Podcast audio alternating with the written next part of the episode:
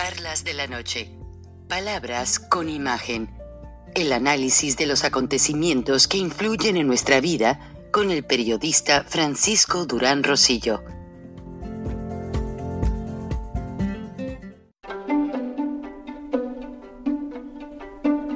Frank Durán Rosillo eh, te saluda y los saluda a todos ustedes, su amiga María Celeste Raraz, para invitarlos a que se suscriban a mi canal de YouTube María Celeste Raraz, tal como mi nombre, donde les informo todas las semanas eh, sobre entrevistas que tienen un tema que ayuda a mejorarnos como personas y de paso son interesantes. Las pueden encontrar en mi canal de YouTube, así que los espero. Y se suscriben gratis. Hay un dicho popular que versa que el miedo no anda en burro. Pues sí, posiblemente, y ante la aprobación de extender el periodo de la Guardia Nacional hasta el 2029, si no me equivoco, y continuar con la militarización del país, López Obrador quiere blindar su dictadura.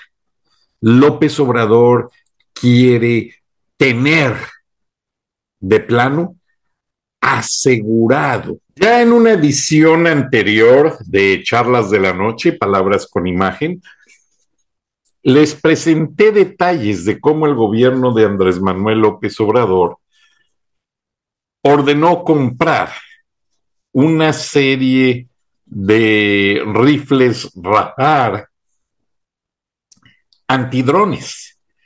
Estos son ubicados ya en la parte superior del palacio, está completamente flanqueado y edificios contiguos. Y estos rifles lo que hacen es que neutralizan la señal que maneja los drones e incluso los pueden hasta derribar y neutralizan la señal que manda los videos o las órdenes que haya que ejecutar. Gastaron un dineral, un dineral en estos rifles y realmente yo lo considero un gasto superfluo. Lo van a ver en los uh, Guacamaya Leaks porque todo eso está teniendo repercusiones. Yo realmente no he querido manejar mucho material para que los medios mexicanos sean los que se encarguen de difundir esto. Más bien estoy al pendiente de ver cómo lo difunden y si dicen la verdad. Y, por ejemplo, ya Loret de Mola ya dijo que ciertas informaciones de violencias y masacres no las va a sacar, tiene sentido, una política de latinos, se respeta, pero ojalá y no se agarren de eso para callar la esencia de todo lo que hay detrás de estos reportes del ejército. Me encantó que reportaron que el, distribuidor que les vende las armas a los carteles en Michoacán opera en una tienda que está frente a la zona militar de Apatzingán. Lo que les faltó decir, y por eso yo es donde voy a estar muy al pendiente, es que ese distribuidor de armas es manejado por el mismo ejército mexicano.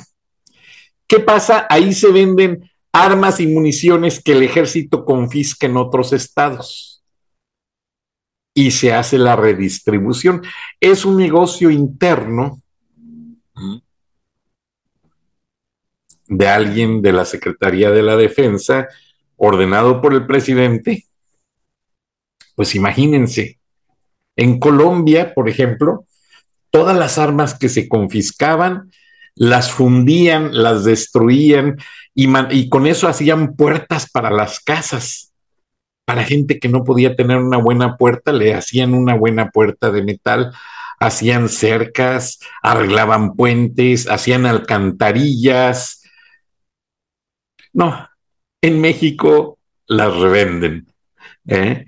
Y bueno, así van a salir muchas cosas y ahí vamos a estar al pendiente para ver dónde acallan y dónde manipulan la información.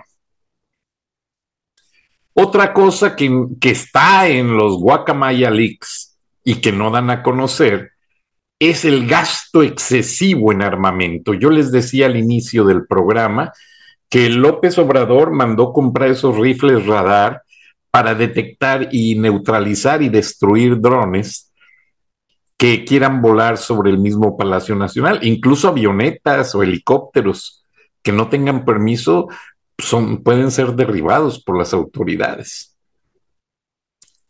Pero la cereza del pastel es esto, miren.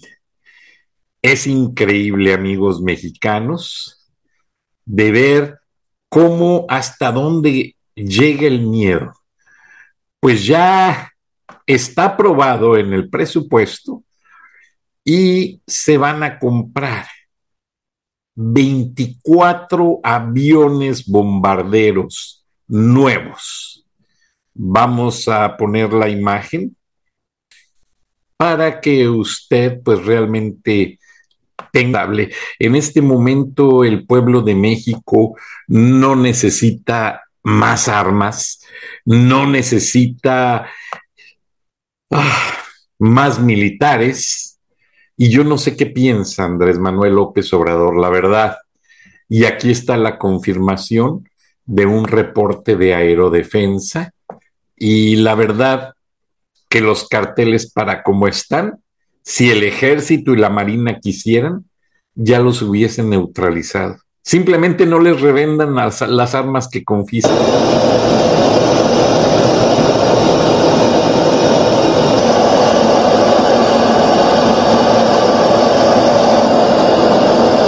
¿Cómo están? Bienvenidos a México Espacial y Defensa. En esta ocasión les queremos platicar de un tema muy especial.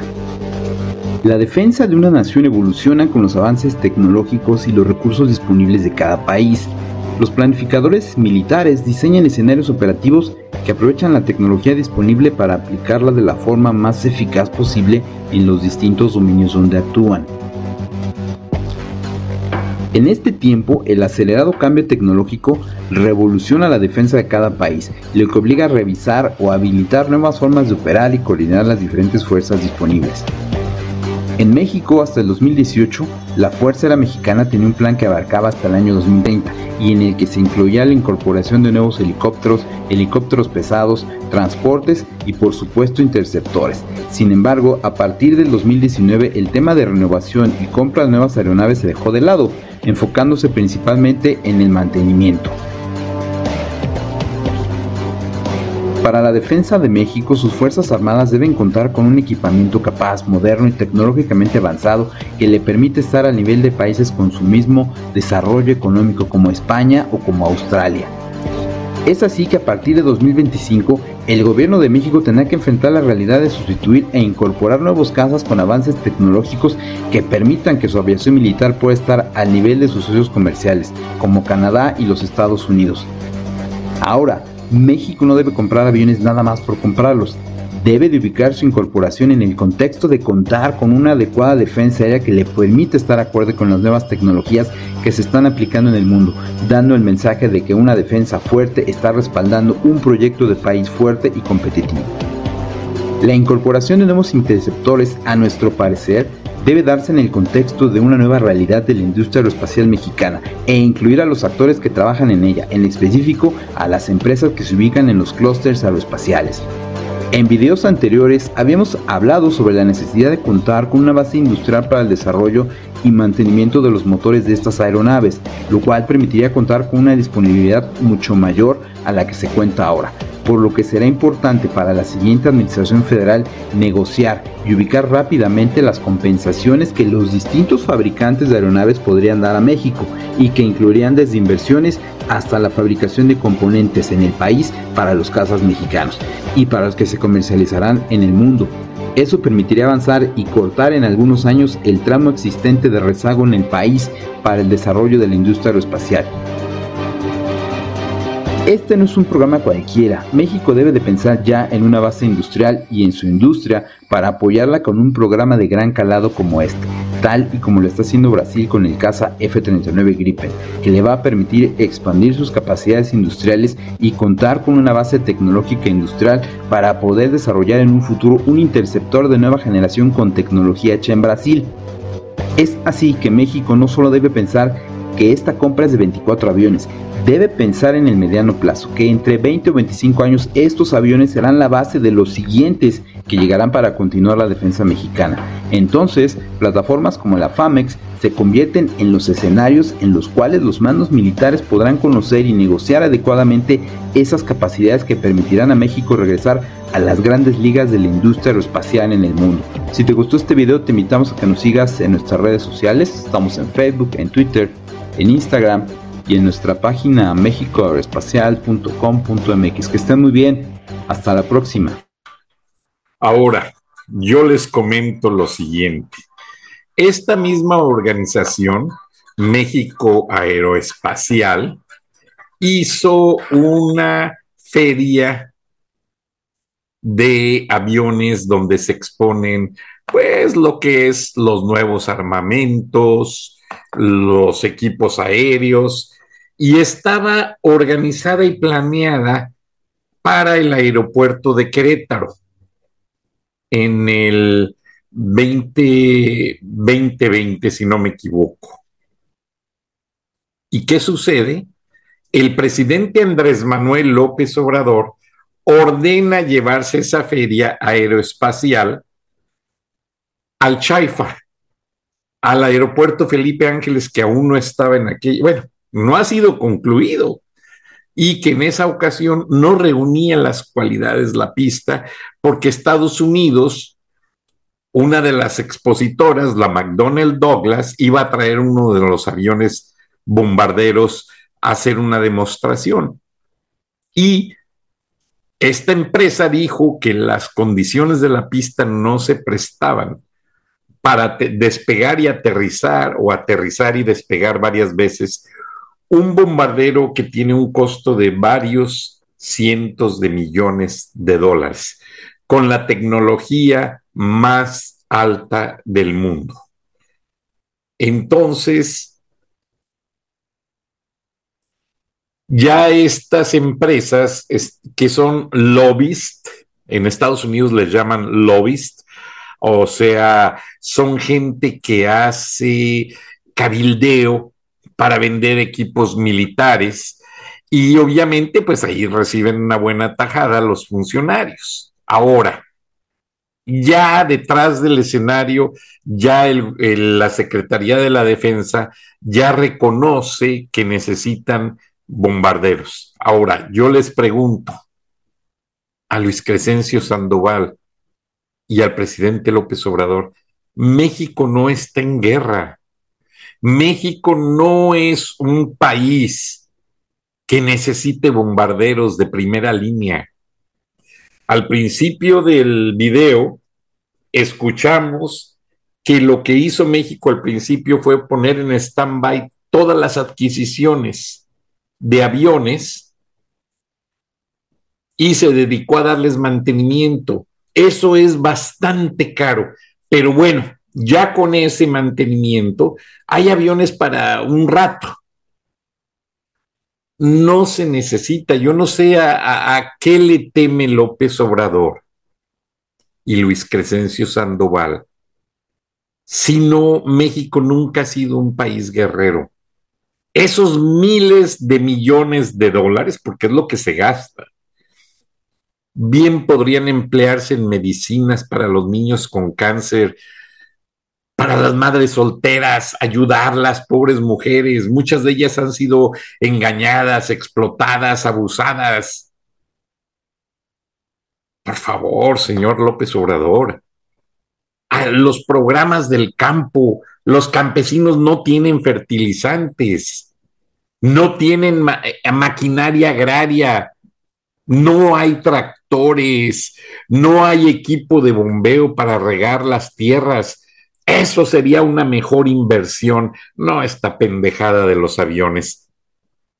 y luego para que los estén derribando como los de la Marina, que ya llevan varios de ellos, los Black Hawk, que también son manufacturados aquí en Atlanta, en la McDonnell Douglas. Y por cierto, yo también tengo otros datos. El presidente López Obrador mintió al decir que el helicóptero de la Marina en el cual viajaban el cuerpo élite de marinos que había detenido al narcotraficante Rafael Caro Quintero se desplomó por falta de combustible. Por favor, eso es una aberrante mentira, honestamente.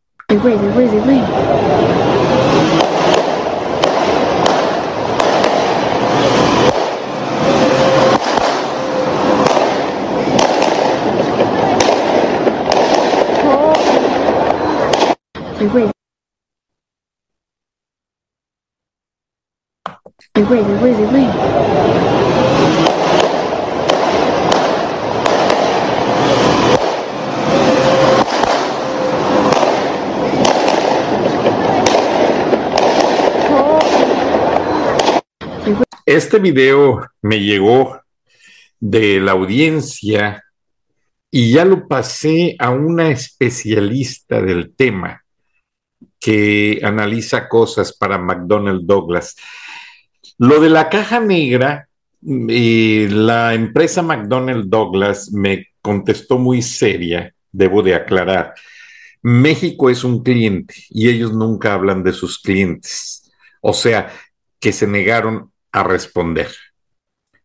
Y eh, no están obligados ni pueden dar información me dirigieron a la Federal Aviation Administration de los Estados Unidos, que es donde ellos entregan reportes, pero la postura fue la misma de que esto es un asunto internacional y que no podían dar detalles a menos de que hubiese sido ese helicóptero involucrado en un ataque a los Estados Unidos. Entonces, eh, lo que sucede es que no, técnicamente, estos helicópteros Black Hawk, todos los operadores o pilotos tienen que hacer un plan de vuelo. El plan de vuelo se programa en el helicóptero y el helicóptero tiene un sistema computarizado que te dice en el tramo de a dónde vas y cuándo regresas, si el combustible es, es suficiente para ir y venir. De otra manera, el sistema eh, automatizado del helicóptero no permite programar el vuelo o tendría que hacer solamente programar la ida y que allá en, en, el destino lo esté esperando un camión pipa con el combustible para poder regresar a su destino principal después de ya de haber completado la operación. Pero a toda la gente que les he consultado, y entre ellos hay muchos militares y hay pilotos experimentados, dicen que es muy, muy difícil y muy remoto que esta situación suceda. Especialmente porque sucedió de día especialmente porque el Black Hawk es un helicóptero que por obsoleto que sea en alguna de sus versiones, está muy actualizado en ciertos eh, peripherals, en ciertas cosas computarizadas que alertarían demasiado, demasiado. Ahora, lo que me dijo la experta conocedora de análisis de este tema, me dijo, mira Francisco, te voy a dar un análisis parcial a reserva de que yo investigue todos los detalles. Ese helicóptero, por varios videos que ella obtuvo también, incluido este, volaba a poca altura y a baja velocidad como para que hubiesen fallecido todos los ocupantes. Algo que tiene mucha lógica, porque ha habido helicópteros que han caído de una, de una altura más, más alta, valga la redundancia, y que han ido a una velocidad superior y han tenido sobrevivientes. Ese es el número uno. Número dos, la Marina no permitió, permitió hacer autopsias ni revelar detalles de la muerte de los ocupantes. Pero ya alguien fugó información y fue también por los guacamaya eh, links que los marinos, algunos de ellos sí tenían orificio de bala en sus cuerpos. O sea, ya las cosas van saliendo poco a poco. Y mientras Andrés Manuel López Obrador tiene otros datos, nosotros también tenemos otros datos y les voy a poner con la primera parte, o no, si nos permite el tiempo, un video que me enviaron de Venezuela en el cual usted se va a percatar de cómo Andrés Manuel López Obrador sigue recibiendo injerencia del gobierno venezolano para sus planes macabros en México. Y tan macabros son que también van a comprar una gran cantidad de metralletas calibre 50 a Rusia, bueno, o el equivalente, porque ya con las eh, metralletas Barrett que intentaron comprar eh, al consorcio industrial que las produce, pues según ellos no reunieron las características. Y va a ser Rusia el que va a alimentar un gran abastecimiento de metralletas con un equipo que detecta el calor de los cuerpos. O sea, cuando están disparando la ráfaga, si el blanco no está bien apuntado, este sensor no detecta el calor del cuerpo, se detiene para no gastar balas. Algo interesante. La otra situación que me llamó la atención del estudio es que ya México tiene 200 balas y tres metralletas por cada adulto, adulto de los 18 a los 60 años, hombre de México. Escuche bien, no confunda, ¿eh? porque somos millones de mexicanos.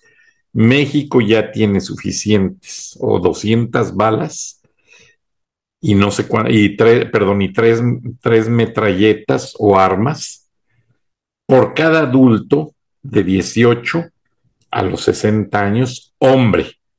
Se excluyen a las mujeres, que qué bueno porque bastante las han atormentado, bastante las han atacado, no en este, sino también en varios gobiernos. Y México ya debe de cobijar a sus mujeres, son madres, son las que nos dan la vida. Señor López Obrador, no acabe con el país. Me ahorro las palabras. Los dejo con este interesante video que me enviaron desde Venezuela para que por favor pongan atención porque ahí también metió la cuchara López Obrador y todo lo que pasa en Venezuela ahora nos afecta. Adelante con el video y después de ello concluimos con este programa. Gracias. Nos vemos.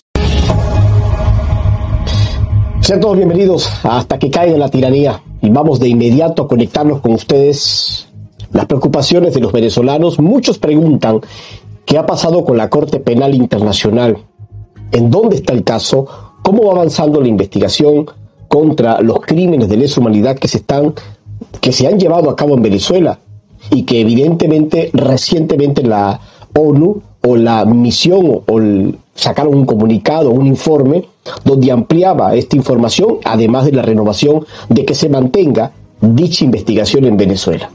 Bueno, vamos de inmediato a, ponernos al tanto con algunos temas que vamos a ir elaborando. Señores, la doctora María del Socorro Flores Liera es una magistrada de la más reciente ingreso a la Corte Penal Internacional. Pero ¿por qué preocupa? Bueno, la preocupación viene porque está aliada con Andrés Manuel López Obrador y por ende Andrés Manuel López Obrador que ha estado vinculado de alguna forma con la protección de las dictaduras, tanto de Honduras, Cuba y Venezuela. Y lógicamente ante estas investigaciones vamos a ver por qué es tan preocupante este tema y dónde, en qué parte de la Corte Penal Internacional la doctora María del Socorro Flores Liera está ubicada. Vamos a meternos con más detalles sobre este tema que creo que es relevante, pero también preocupante y que es importante enviar un mensaje claro el día de hoy en nombre de todos los venezolanos. Como tenemos en pantalla, la doctora María del Socorro Flores Liera es la magistrada de, de más reciente ingreso a la Corte Penal Internacional. Le precede una larga carrera en el mundo del derecho internacional. Es mexicana y ha desempeñado importantes cargos al servicio de distintos gobiernos de su país, entre ellos al que actualmente preside Andrés Manuel López Obrador, del que entre otros ha sido embajadora ante la ONU y ante la misma Corte Penal Internacional. El presidente López Obrador la postuló a la magistratura que ahora ella ejerce desde la Sala 1 de cuestiones preliminares, que es la que lleva el caso de las denuncias que se han formulado contra Nicolás Maduro y su cadena de mando como autores de crímenes de lesa humanidad. Ella es la ponente designada para la sentencia que se espera sobre la recusación que el sometido a investigación Nicolás Maduro interpuso contra el fiscal Karim Khan, quien además de haber rechazado inhibirse, pidió autorización para asumir directamente y avanzar en las investigaciones, en el caso denominado Venezuela 1, como ustedes recuerdan. Una ponencia que está en las manos de la citada magistrada Flores Liera desde el mes de abril próximo pasado y que ya luce con retardos, pues es el régimen no ha cesado en su terrorismo de accionar. Desde aquí creo que es importante que nosotros podamos resaltar este pensamiento. Y es que para los venezolanos el hecho de que exista una persona en la Corte Penal Internacional y que esté de alguna manera vinculada directamente con el régimen de Nicolás Maduro a través de Andrés Manuel López Obrador y que como aliado de la dictadura venezolana pudiese de alguna forma interferir en que se siga haciendo esta investigación. Este es un tema que lógicamente nos preocupa porque ahora, si ella está en, en esa mesa de donde se reciben todos los casos de Venezuela, donde se investigan los crímenes de lesa humanidad en Venezuela, pues lógico es de preocupar que esa alianza directa de aliada de Andrés Manuel López Obrador esté favoreciendo al dictador de Nicolás Maduro. Así creo que es un tema y creo que más preocupación genera especialmente cuando tenemos que revisar el pasado de la doctora María Liera.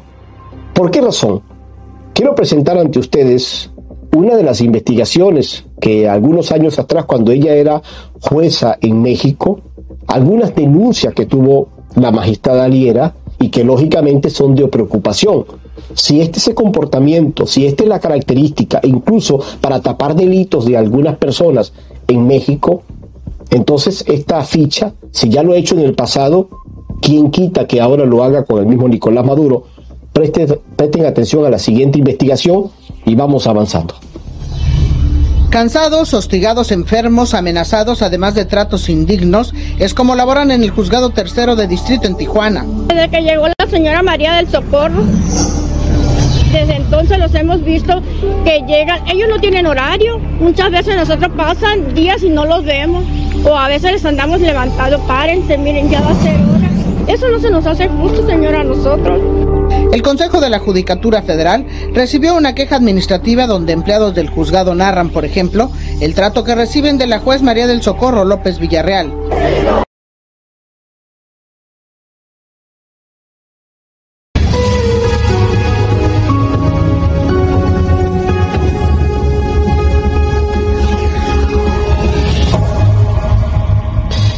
Sean todos bienvenidos hasta que caiga la tiranía. Y vamos de inmediato a conectarnos con ustedes.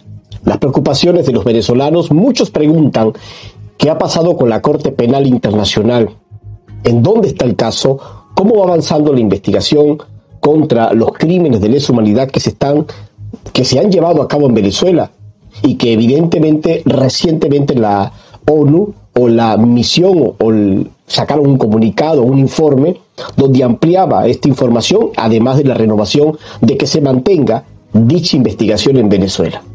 Bueno, vamos de inmediato a, ponernos al tanto con algunos temas que vamos a ir elaborando. Señores, la doctora María del Socorro Flores Liera es una magistrada de la más reciente ingreso a la Corte Penal Internacional. Pero ¿por qué preocupa? Bueno, la preocupación viene porque está aliada con Andrés Manuel López Obrador y por ende Andrés Manuel López Obrador que ha estado vinculado de alguna forma con la protección de las dictaduras, tanto de Honduras, Cuba y Venezuela. Y lógicamente ante estas investigaciones vamos a ver por qué es tan preocupante este tema y dónde, en qué parte de la Corte Penal Internacional la doctora María del Socorro Flores Liera está ubicada. Vamos a meternos con más detalles sobre este tema que creo que es relevante, pero también preocupante y que es importante enviar un mensaje claro el día de hoy en nombre de todos los venezolanos. Como tenemos en pantalla, la doctora María del Socorro Flores Liera es la magistrada de, la, de más reciente ingreso a la Corte Penal Internacional. Le precede una larga carrera en el mundo del derecho internacional. Es mexicana y ha desempeñado importantes cargos al servicio de distintos gobiernos de su país, entre ellos al que actualmente preside Andrés Manuel López Obrador, del que entre otros ha sido embajadora ante la ONU y ante la misma Corte Penal Internacional. El presidente López Obrador la postuló a la magistratura que ahora ella ejerce desde la sala 1 de cuestiones preliminares, que es la que lleva el caso de las denuncias que se han formulado contra Nicolás Maduro y su cadena de mando como autores de crímenes de lesa humanidad. Ella es la ponente designada para la sentencia que se espera sobre la recusación que el sometido a investigación Nicolás Maduro interpuso contra el fiscal Karim Khan, quien además de haber rechazado inhibirse, pidió autorización para asumir directamente y avanzar en las investigaciones en el caso denominado Venezuela 1, como ustedes recuerdan. Una ponencia que está en las manos de la citada magistrada Flores Liera desde el mes de abril próximo pasado y que ya luce con retardos, pues es el régimen no ha cesado en su terrorismo de accionar. Desde aquí creo que es importante que nosotros podamos resaltar este pensamiento. Y es que para los venezolanos el hecho de que exista una persona en la Corte Penal Internacional y que esté de alguna manera vinculada directamente con el régimen de Nicolás Maduro a través de Andrés Manuel López Obrador y que como aliado de la dictadura venezolana pudiese de alguna forma interferir en que se siga haciendo esta investigación. Este es un tema que lógicamente nos preocupa porque ahora, si ella está en, en esa mesa de donde se reciben todos los casos de Venezuela, donde se investigan los crímenes de lesa humanidad en Venezuela, pues lógico es de preocupar que esa alianza directa de aliada de Andrés Manuel López Obrador esté favoreciendo al dictador de Nicolás Maduro. Así creo que es un tema y creo que más preocupación genera especialmente cuando tenemos que revisar el pasado de la doctora María Liera. ¿Por qué razón? Quiero presentar ante ustedes una de las investigaciones que algunos años atrás, cuando ella era jueza en México, algunas denuncias que tuvo la magistrada Liera y que lógicamente son de preocupación. Si este es el comportamiento, si esta es la característica, incluso para tapar delitos de algunas personas en México, entonces esta ficha, si ya lo ha hecho en el pasado, ¿quién quita que ahora lo haga con el mismo Nicolás Maduro? Presten, presten atención a la siguiente investigación y vamos avanzando. Cansados, hostigados, enfermos, amenazados, además de tratos indignos, es como laboran en el juzgado tercero de distrito en Tijuana. Desde que llegó la señora María del Socorro, desde entonces los hemos visto que llegan, ellos no tienen horario, muchas veces nosotros pasan días y no los vemos, o a veces les andamos levantando, párense, miren, ya va a ser hora. Eso no se nos hace justo, señora, a nosotros. El Consejo de la Judicatura Federal recibió una queja administrativa donde empleados del juzgado narran, por ejemplo, el trato que reciben de la juez María del Socorro López Villarreal.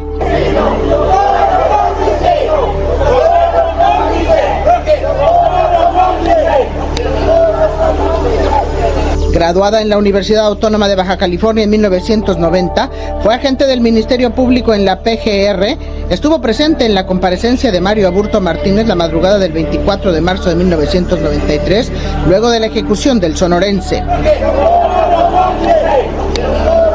En 2011, luego de un recorrido como secretaria en el Poder Judicial, aprobó exámenes para convertirse en juez. Su paso por Quintana Roo, Michoacán, Tamaulipas ha estado plagado de señalamientos, no solo por el acoso y trato laboral, sino hasta por obstrucción de la justicia en el caso de un doble homicidio en Chetumal el 2013 y donde el presunto fue detenido hasta dos años después. Mi hermana le tenía mucho miedo a este señor, mucho miedo. Sin embargo, sacaba desde su alma, desde su corazón fuerzas para luchar por su hijo y murió por su hijo.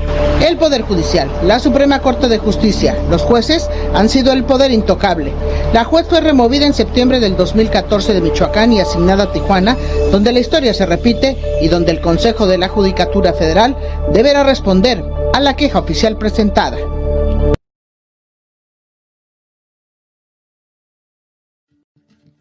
Bueno, fíjense ustedes la, el recorrido que ella ha tenido, las denuncias que ha tenido por encubrir eh, situaciones, la removieron del cargo, la llevaron a otro lugar y esto es lo que ciertamente nos genera preocupación, de que sea ella quien esté en la Corte Penal Internacional y que esté siendo una de las responsables, junto a otra parte del equipo de magistrados, de recibir el caso Venezuela, manejar el caso Venezuela, porque esto pudiese mm, comenzar a generarnos la pregunta, ¿pudiese estar tapando casos vinculados al régimen de Nicolás Maduro?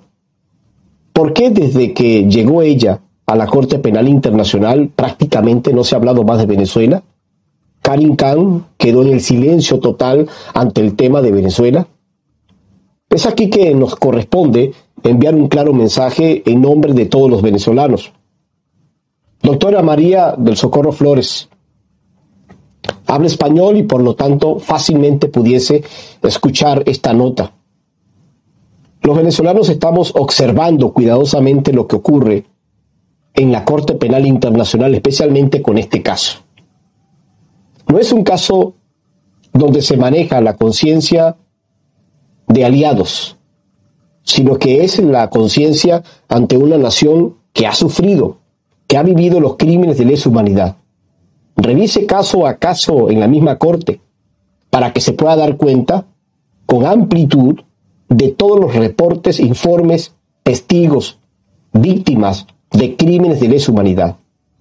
Cientos y cientos de presos políticos, pero sobre todo estudiantes, personas que protestan, que han perdido la vida, especialmente en manos de esta dictadura. Queremos, en nombre de la inmensa mayoría de los venezolanos, pues animarle a que con la mirada que tenemos todos, de que se investigue lo que está pasando en Venezuela, de que no existe impunidad ni siquiera desde la misma Corte Penal Internacional.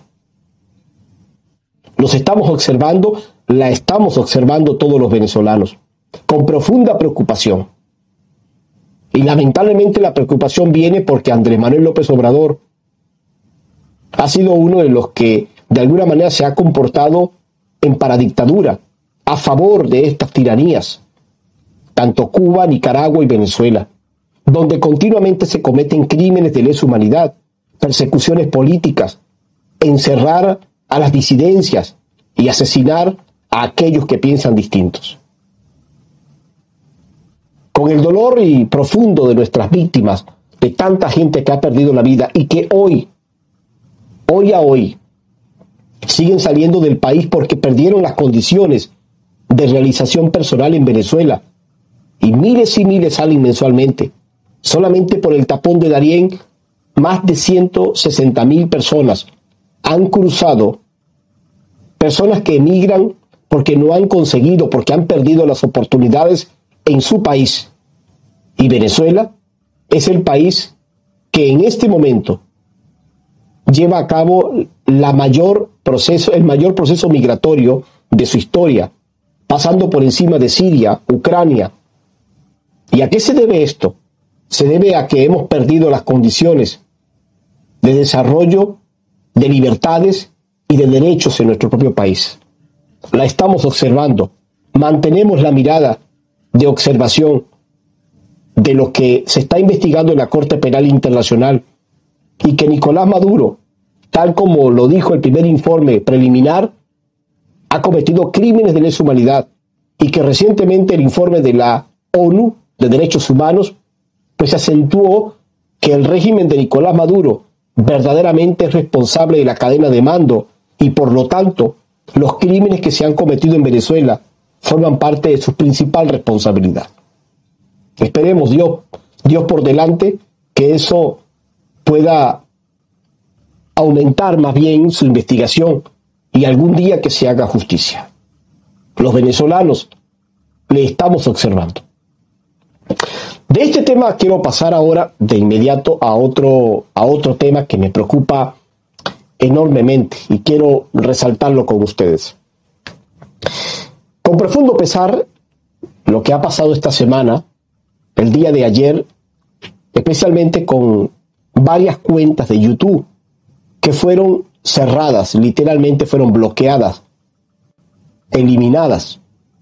Entre ellos de uno de nuestros aliados del canal, amigo del canal, Víctor Londoño, es súper viralísimo, los dos canales fueron eliminados por parte de la plataforma de YouTube.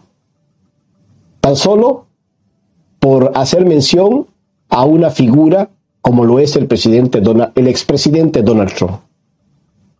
Sin importar el tamaño de una comunidad, sin importar el tamaño de toda una cantidad de personas de una comunidad grande, sin importar el trabajo de un creador que está utilizando la plataforma, se elimina completamente un canal, dos canales. La libertad de expresión está en juego. La libertad de expresión se pone en jaque ante decisiones de esta naturaleza sin ningún tipo de explicación. No solamente ha sido súper viralísimo, sino también han sido otros canales que el día de ayer fueron eliminados solamente por haber nombrado al expresidente Donald Trump en su más reciente meeting. Además, Mónica Calle New, sus dos canales fueron eliminados de un solo tajazo. Preocupación mayor también nos genera nuestra solidaridad con Mónica, quien ya ha abierto un nuevo canal no en YouTube, sino en otra plataforma. Al igual que otros canales, especialmente de Social News, por ejemplo, que fue eliminado, y otros canales que también se sumaron a esto que ocurrió el día de ayer. Todos estos canales nos preocupa porque todos están en Colombia. ¿Y por qué canales que son de característica de derecha? Porque precisamente así se han mostrado y que denuncian abiertamente la dictadura de Venezuela, pero también los delitos, los crímenes de lesa humanidad en el mundo son cerrados de manera inmediata, tan solo sin ninguna explicación. Algunos de ellos destacaban que no han cometido ningún tipo de eh, alteración o han alterado las normas en la comunidad de YouTube. Aún así, esos canales fueron cerrados. Hasta que caiga la tiranía y otros medios de comunicación como MTV Miami, como Factores de Poder, como EBPI TV, que de alguna manera sacamos programas continuamente. Nosotros hablamos en nombre propio, eso nos genera una preocupación profunda, porque en cualquier momento un canal como este puede desaparecer sin ningún tipo de explicación, aún sin haber cometido ningún tipo de sanción. Por lo tanto, en derecho a la libertad de expresión, quiero expresar estas palabras a la plataforma mundial de YouTube para que revisen profundamente el cuidado, ustedes saben y ustedes manejan lo importante que es el respeto de los creadores. Somos nosotros los creadores de contenido los que de alguna manera generamos tanto y tanto beneficios a la empresa. Un porcentaje bastante elevado recibe la plataforma mundial de YouTube gracias al trabajo que hacemos los creadores, principalmente todos los días, con la compra de cámaras, con la compra, con el mantenimiento de los equipos, con el personal que elabora muchas veces para generar contenido y que representa un arduo trabajo. Pero el quitarnos de un solo tajazo, sin explicación alguna, a los creadores, que somos los que producimos el contenido, es, creo que representa un duro golpe al trabajo, a la misión, a la entrega y al desarrollo de contenido. Creo que ha sido injusto este método de cortar cabezas simplemente porque tal vez no se corresponde con alguna tendencia ideológica. Grave y creo que tengo el derecho abiertamente de declararlo ante esto que me parece una profunda arbitrariedad. Bueno, ¿y por qué precisamente esto? Por lo que voy a presentar a continuación ahora, cambio de tema. Esta semana, mira cómo se comportan las dictaduras. En Venezuela, el día de ayer, colocamos en pantalla esto. El susto de plomar un medio de comunicación de Barquisimeto, que colocaron en su banner de presentación a Nicolás Maduro, pero lo colocaron como presidente interino de Venezuela. Esto ciertamente se ha convertido en un tema tendencia. Pero más allá de tendencia, más allá del error que puede pasar, en nuestro caso como canal hasta que caiga la tiranía muchas veces nos ha ocurrido que nos hemos equivocado. Hasta de la forma como escribimos algún texto, hasta dejar un texto del programa anterior y nos ha ocurrido en muchas oportunidades. No es la primera vez que nos ocurre esto. Y por cierto, cuando ocurrió esto, que se hizo tendencia, comenzó de manera inmediata a generar y la pregunta es, ¿por qué tanto susto? Tanto susto que hasta Promar tuvo que sacar un comunicado. Ahora, ¿por qué el susto? Bueno, porque un error en Venezuela es gravísimo. Si te equivocas, te bloquean, te cierran la transmisión, pierdes todo y cierran un medio de comunicación en Venezuela. Eso es lo, delicado, esto es lo problemático de todo esto. Bueno, Promar tuvo, ante la posibilidad de que los vayan a cerrar, tuvo que sacar un comunicado y que nosotros lo vamos a colocar en el canal para que ustedes vean de qué manera ellos salen corriendo. Y es verdad, salen corriendo porque temen, no tanto a su error, que lo corrigieron de forma inmediata, pero su problema es que esto le vaya a generar consecuencias de que le cierren su medio de comunicación, porque se vive en dictadura y en dictadura este tipo de sentimiento de persecución es constante. Vamos a ver, para mí, sí, le coloco en el banner Siempre he colocado jefe del cártel de los soles, dictador de Venezuela. Claro, porque estoy fuera del país. Porque ahí no me atrapa esa estructura del crimen organizado. Vamos entonces a colocar lo que ellos han, han colocado como comunicado. A nuestras usuarias y usuarios, Promar Televisión, asumiendo su rol como medio de comunicación responsable, quiere referirse a la situación presentada en la emisión estelar del noticiero Promar del viernes 7 de octubre a las 8 de la noche, referida a un error en el generador de caracteres que identificaba al presidente constitucional de la República Bolivariana de Venezuela, Nicolás Maduro Moros. Al respecto, queremos informar que esta situación fue absolutamente imprevista e involuntaria, la cual fue corregida incluso al aire, pero que de igual forma ha merecido todos los correctivos de rigor. Es propicia la ocasión para recordar que Promar Televisión se ha distinguido por su respeto a la institucionalidad democrática, en razón de lo cual alentamos a seguir aportando nuestro grano de arena para la reactivación económica y productiva de nuestro país.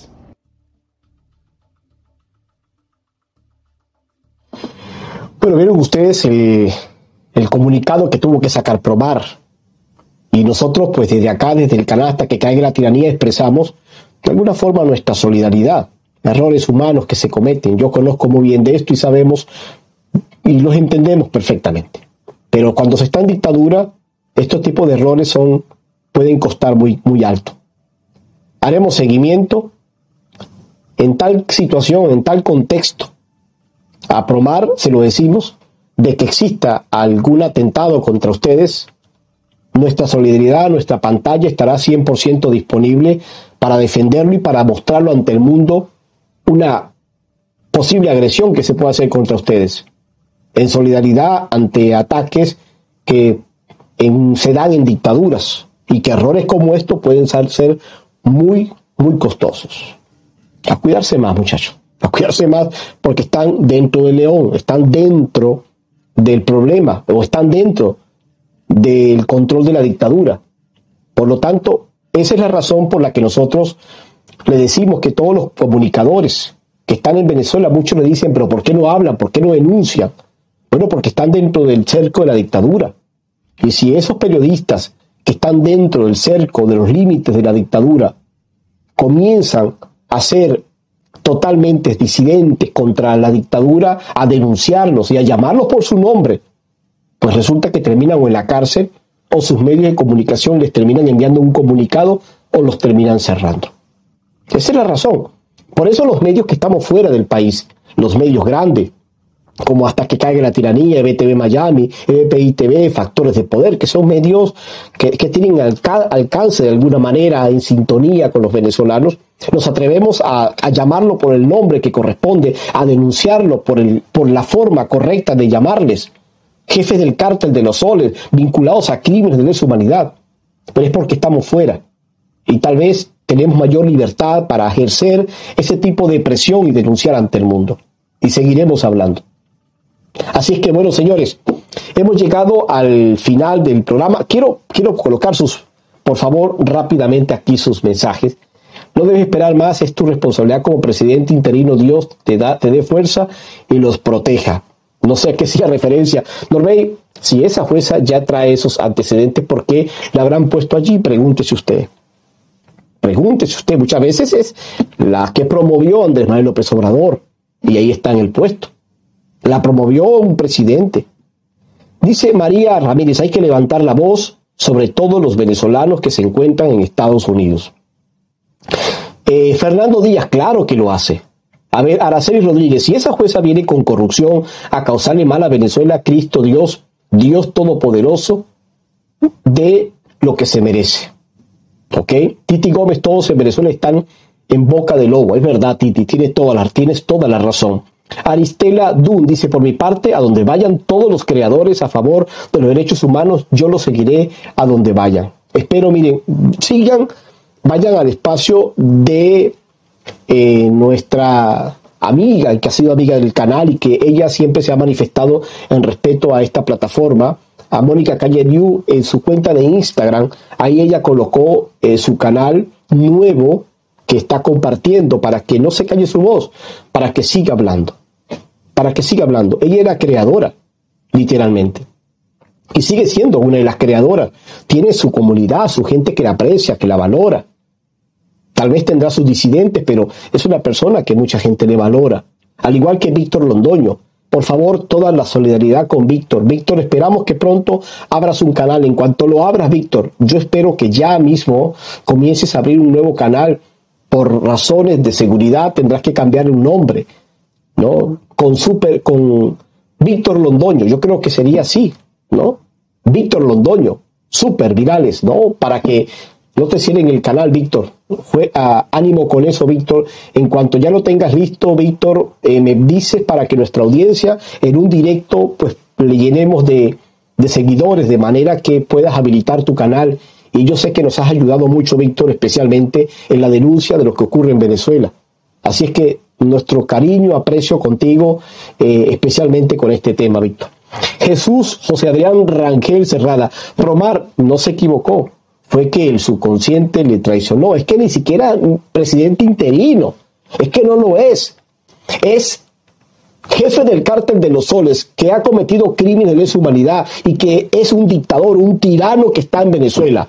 Eso es. Más bien el, eh, eh, el interino es quizá la relación con Guaidó, ¿no?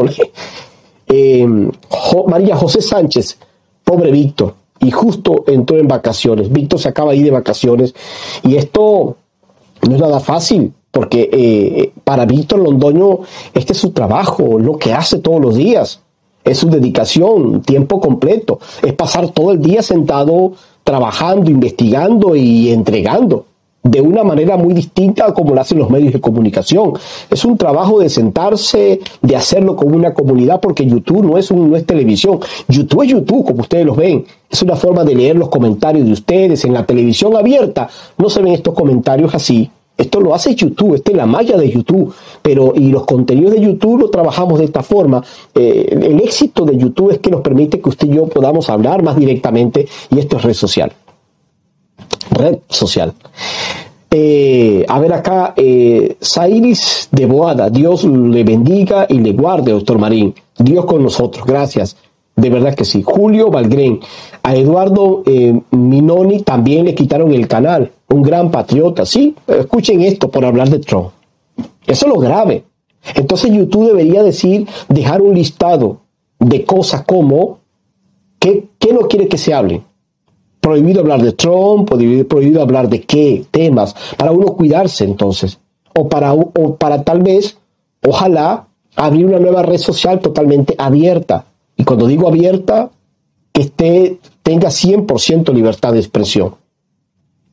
Sería entonces interesante. Habría aquí que pensar en qué empresario quiera invertir en la creación de una red que sea 100% que permita la libertad de expresión y que no esté afiliada a ninguna ideología, ni de derecha ni de izquierda, simplemente libertad de expresión. Lógicamente, habrán ciertas restricciones, violencia, mostrar sangre descaradamente, ¿no? Eh, o, violaciones a los derechos humanos de manera clara, eh, abuso de niños, abuso infantil. Hay temas que, a juro, hay que controlar. El vocabulario, esas son cosas que hay que respetar, ¿no? Pero cuando se trata de libertad de expresión, si una ideología específica que una, alguien profesa, pues por eso no, le pueden cerrar un canal por eso. Álvaro Durán, esa magistrada es aliada por lingotes de oro y diamantes. Cualquier presunción, cualquier eh, planteamiento es factible en las personas. Isa Cordero, doctor, mi hijo ya está en esa montaña del Darién, gracias a Dios, al régimen de Maduro y sus secuaces, Dios me cuida a mi hijo y demás migrantes que están en esa montaña. Dios lo cuide. Muchas situaciones. Hemos visto en los últimos días imágenes de niños eh, llorando al lado de su padre en, las, en el tapón del Darién, en la selva del Darién. Imágenes que son atroces.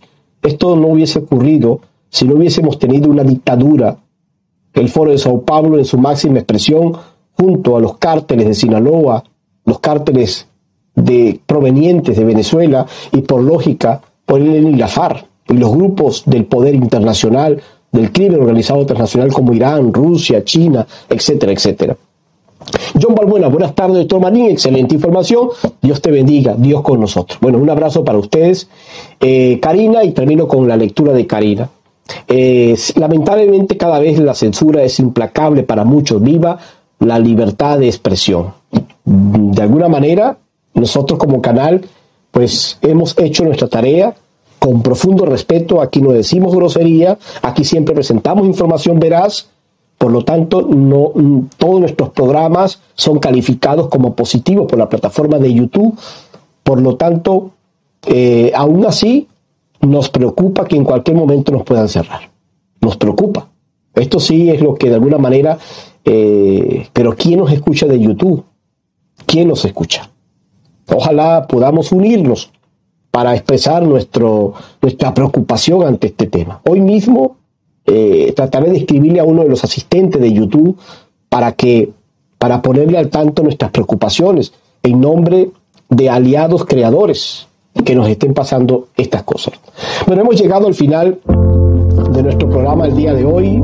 No se olviden ustedes de seguirnos acompañando en nuestra plataforma del canal de YouTube. Nos veremos con el favor de Dios el día lunes, a no ser que exista una, situación que nos exija salir directamente para defender a muchos grupos, ¿verdad? Esto tiene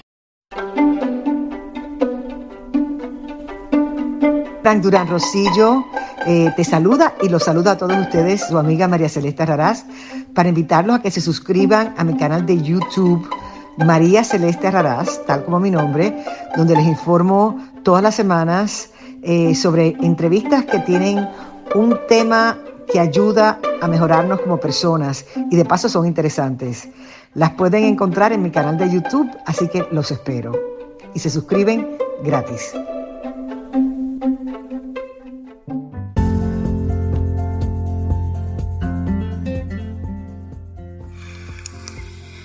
Escuchaste el análisis de la noticia, transparente como el agua, con el periodista Francisco Durán Rosillo